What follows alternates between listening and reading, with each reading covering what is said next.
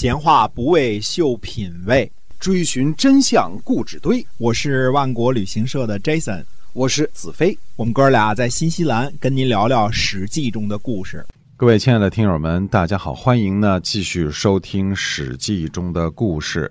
是由新西兰万国旅行社的 Jason 为您讲的。那么我们今天呢，继续书接上文。嗯，是的，上回我们说到呢，武王克殷之后呢，开始了一个很重大的一个工程，就是兴建洛邑。那么把洛邑呢作为东都啊。对。那么洛邑呢，我们说在武王去世之后，到成王的时候才修建成啊。嗯。到底洛邑的城市有多大呢？实际上我们现在是没有什么太多的明确的记载。嗯。但是周朝呢留下了一本书，叫《考工记》，考试的考啊，工是工人的工。嗯。《考工记》这本书呢，其中有一段是记述这个都城是怎么建设的，这是洛邑。不是，因为这个据郭沫若同学考证呢，《考工记》呢是齐国人写的，哦，所以因为他说其中有些个方言是用的齐国的方言。至于这个郭沫若同学怎么懂这个古时候齐国的方言啊，这我自己对这方面没有深入的研究，我不多说。但郭沫若同学说的应该有道理啊。那么，如果是齐国人写的《考工记》的话，那那中间记述的这个都城的建设呢，应该是齐国的都城。齐国只是诸侯的都城水平，那洛邑肯定比他大。是。那我们先看。《考工记》当中怎么说的？《考工记》当中呢有这么一章，叫做“匠人营国”。匠人营国说：“方九里，旁三门，国中九经九纬，经图九轨，左祖右社，前朝后世，世朝义父。”这么几句话。那么这么几句话说的是什么意思呢？方九里，第一呢，周朝的礼呢比我们现在的里不太一样，应该是小一些啊。但是我们姑且认为它是现在我们说这个一里两里的里啊，就是半公里这这么长短。九里，九九八十一。平方里，对吧？对，呃，别给我绕啊！平方公里是什么？我们借用一词啊，哎，九九八十一平方里，就是横着竖着都是横着竖着都是九里。每隔三里地是一个城门，那么其中呢，每边三个门呢，就三四一十二，对吧？十二个城门。那么国中呢，九经九图，九条横着的大街，九条竖着的大街，而且都城中央的地方呢，左祖右社，面朝后世。嗯，所以我们现在看。北京城也是这样的啊，我们先不说门儿是不一样的，因为北京城的这个是哪吒城啊，十一个啊，但是呢，它其中的左祖右社，左边是祖庙，右边是社稷坛，嗯。啊，一个是象征政权，一个是象征祖宗。中国人对于祭祀祖先、呃政权这些事儿都是很看重的。是。现在北京你看皇宫还是左边是。左祖祖庙，祖庙，右边是社稷坛。那么前边呢，前朝后世或者叫面朝后世。那么前边正对的是朝，后边是市。嗯，哎，前边是这个朝廷办公的地方，后边是做买卖的地方、买东西的地方啊。前朝后世，市朝一夫，一夫呢应该是百里左右，那么也是很大的一块地。那么你看，有了大街，有了小巷。有了宫城，有了皇宫啊，有了这个居民的地方，每一个地方呢都设一个管这个的九卿啊，一个卿管一个地儿。那么，如果是按照《考工记》记载的话，说我们假设洛邑就是《考工记》当中所记载的匠人营国，这个就是洛邑的话，那规模也是不小了。大家不要忘记，那是周朝啊，那是很久以前的事儿了。呃，如果说洛邑呢比这个《考工记》当中所记载的规模还大的话，居九鼎那是非常大的都城了，嗯，呃，所以洛邑是一个非常标志性的武王伐纣之后的非常有名的一个建筑。嗯，那么后来呢，一直成为这个周朝的东都啊，一直是东都啊，东西两都。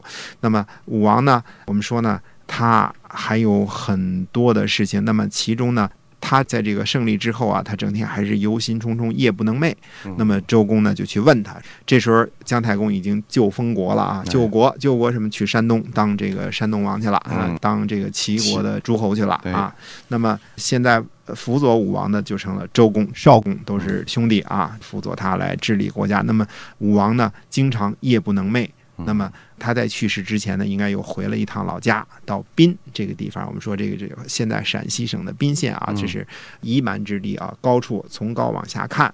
那么又回了一趟老家。嗯。那么回老家呢，还是忧心忡忡。那么周公就问他说：“你为什么老是忧心忡忡啊？”哎，他说：“啊，你说这个其实就是殷朝的这些个老百姓啊，也没灭亡，也没也没消失，这毕竟永远是一个祸患。嗯而且呢，国家呢也不知道是否已经安定了，所以他心里一直担心着这些个事情。嗯啊，那么实际上我们说呢，中间还得病，那么得病呢还有很多故事，我们把这些故事呢放在后来讲周公辅佐成王的时候呢再讲啊。那么《史记》当中记述武王的事情呢并不是很多，那么武王呢他有一件事呢他去做了，是历史上有非常重要的一个记载和一次谈话。嗯那么武王呢去访问了箕子。我们前面说过，箕子是个什么人啊？他是这个也是纣王的亲戚，而且是一个忠臣啊，嗯老是进谏，说这个你不能胡闹啦，你不能整天荒淫无度啦。嗯呃，但是呢，他跟几个人，比如说微子启啊嗯，微子启，我们说后来还有他的故事啊。那么从跟微子启啊，这个太师、少师啊，这几个人，比干呐，都是整天跟这个纣王呢说好话的人啊，进谏啊，忠臣。嗯那么这个箕子呢，他是等于他后来佯狂为奴，就一看这个事儿不好啊，嗯就是把比干给剖了。哎剖了之后呢，他就佯狂为奴，佯狂为奴，最后还是被纣王抓起来了。嗯等于说，这个武王呢，一当上天子之后就。视箕子之囚，就先把他给把他放了释了。哎，是百姓之囚，呃，开仓赈济，把这个巨桥的粮食啊，这个露台的钱呐、全都散发给老百姓了。嗯，呃，凡是纣王干的，他都拨乱反正，哎全都反着干。他这个以前干的全都推翻，呃，全部都去除，然后他不干的都干啊嗯，拨拨乱反正啊。嗯呃，这是很得人心的。那么箕子呢被释放之后呢，武王呢特地去拜访他。其实武王访问箕子呢，根据前后字里行间史书当中记载呢，实际上是问了两件事儿嗯啊。第一件事儿呢，武王问箕子说：“这个殷商为什么亡国嗯啊？”这事儿呢，箕子呢以存亡国以答。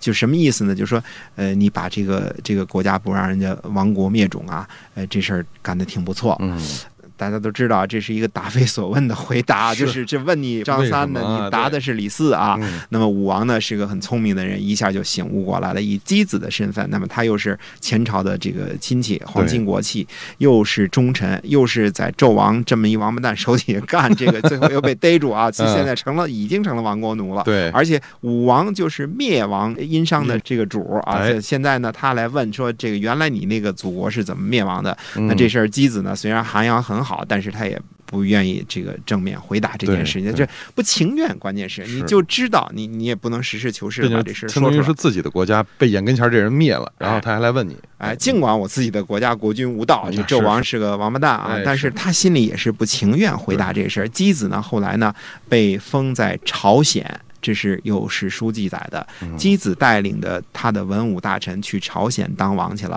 啊武王为什么把他封在朝鲜呢？认为那是边远。我们说这个从这个大禹那时候天下就画五个圈儿啊，嗯越远了越不管。朝鲜的天高皇帝远，你在那儿做王呢，基本上就不是把你当臣子来对待，嗯呃，表示呢你是封一个远处的一个诸侯王，所以。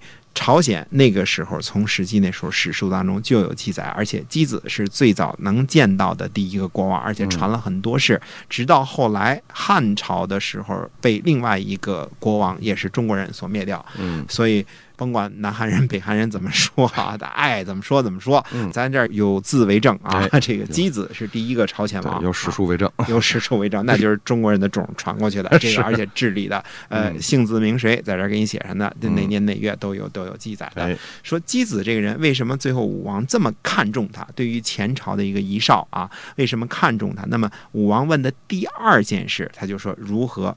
安定民众嗯，如何治理国家？也就是说，到底长伦所叙，到底这纲常在什么地方啊？这是武王问的另外一件事。姬子的回答，这是洋洋洒洒，这次是一大片儿。哎，那么说了，嗯其中说了很多的事情，比如说第一次我是看史书当中看到的五行，我们现在说金木水火土啊。嗯那么当时呢，姬子回答呢，他说在这个鲧治水不成，最后呢舜帝把他给杀了，然后哎用他的儿子治水。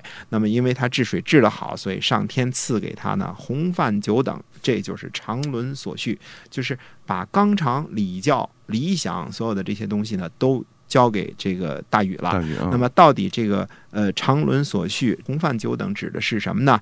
第一件事儿就是指的是五行。我们大家平常谁都知道金木水火土啊，对什么金克木，木克水，什么这些大家都比我清楚多了啊。但是第一次看到这个总结这件事儿的是箕子，他给总结出来的。到底红泛九等是什么呢？一个是五行，一个是五事，一个是八正，一个是五纪，一个是黄极，一个是三德，一个是纪仪，一个是赎征，一个是五福。最后第九个呢，叫做呃相用五福，未用六吉。呃，嗯其中有些事儿，比如五福，我们都知道五福临门。五福到底是哪五福？嗯，呃，少有人能说得上来。哎，到底是这个五行是哪五行？大家都说得很清楚嗯。但是这些个古代的或者是常识纲常性的东西，箕子是把它总结了前朝的这些东西，而且他能洋洋洒洒的说出来。我们现在讲人家的故事，还得翻着看看半天，看不懂。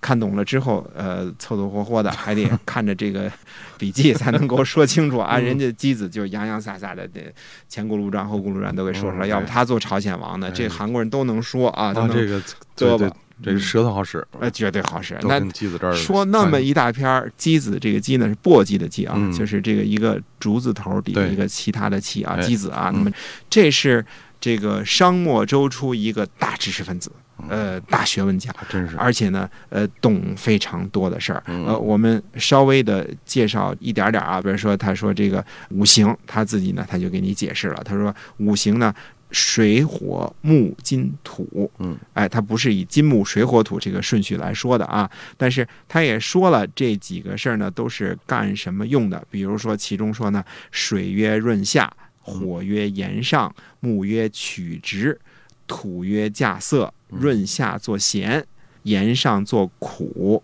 曲直作酸，从葛作辛，稼色作甘。从金木水火土导致出来五味。五味，哎，我们说这个辣的、咸的、苦的、甜的，这酸的啊，嗯这酸甜苦辣咸，这是五味，这我们平常都知道啊。是哎，是从金木水火土以及它各自的属性嗯导致出来了五味。那就是说，这个架色肯定是甜的了，种的哎庄稼那肯定是甜的了 对啊，种种这些。然后他讲的是八正，我们今天可能没有时间说很多，我们说说八正啊。那么八正说的是什么呢？一曰食，二曰货。我们知道这个后来汉朝有一本书叫《食货志》，所以天下最重要的事儿就是吃，嗯，民以食为天。哎，这吃的事儿啊，这个是所有事儿当中的大事儿。呃头等大事儿，嗯，一曰食，二曰货，三曰祀，祀就是祭祀的祀。那么四曰司空，五曰司徒，六曰司寇，七曰宾，八曰师。我们不说的那么绕口啊，嗯我大约是怎么意思呢？就是施政方面应该注意的八件事情呢，第一个就是应该注意的是什么呢？是这个食食物啊哎，食品，吃的东西呢是最最主要的，民以食为天。民生问题，采篮子问题哎。第二个要注意的是什么呢？就是货物。嗯那么有了吃的，还得重视其他的货物哎。那么第三重要的就是祭祀嗯，啊，这个中国人崇拜祖先啊，祭祀神灵。这个也是古已有之的这么一个传统嗯。那么还要干什么呢？还是要比如城建。我们说司空，司空是干什么？司空是一官名啊，让这地方空了呢，好住人。司空呢，实际上是管这个城市建设的啊哦，他是管这个住的地界儿的。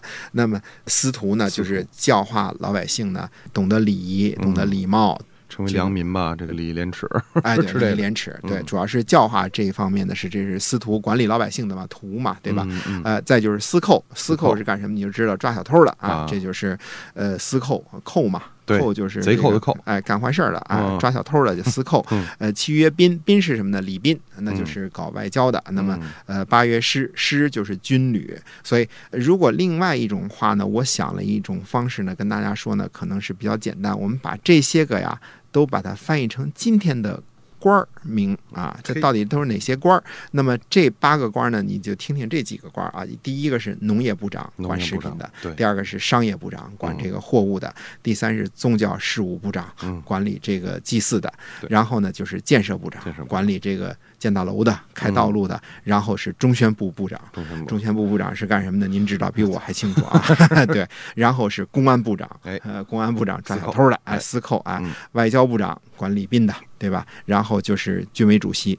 你看这八个官儿，你要是搞好了，当好了，八政，你这国家的政治能不清明吗？嗯，呃，绝对是清明。最重要的这些个部门、这些个领域都已经对，所以箕子呢回答呢，实际上武王问的是什么呢？问的长伦所需、洪范久等，问的是你天下的一些个应该怎么办的事儿，实际上是问的是治国方略。嗯，那么这些个东西，那箕子全都交给武王了，而且把它记录下来了。我们说，呃，先说五行，然后说八政。那八政你要都搞好了，武王你这天下能不治理好吗？没错，呃，这一席话当然后边还有一堆啊。说完了之后，武王决定封他做朝鲜王。朝鲜王啊，那么到底姬子说的这些个，为什么说了那么一大片？是不是还有些什么其他的？到底五福是哪五福？那么下回有时间跟大家分享嗯五福。哎，我们今天啊《史记》中的故事呢，先跟大家聊到这儿了，是由万国旅行社的 Jason 为您讲的，我们下期再会。再会。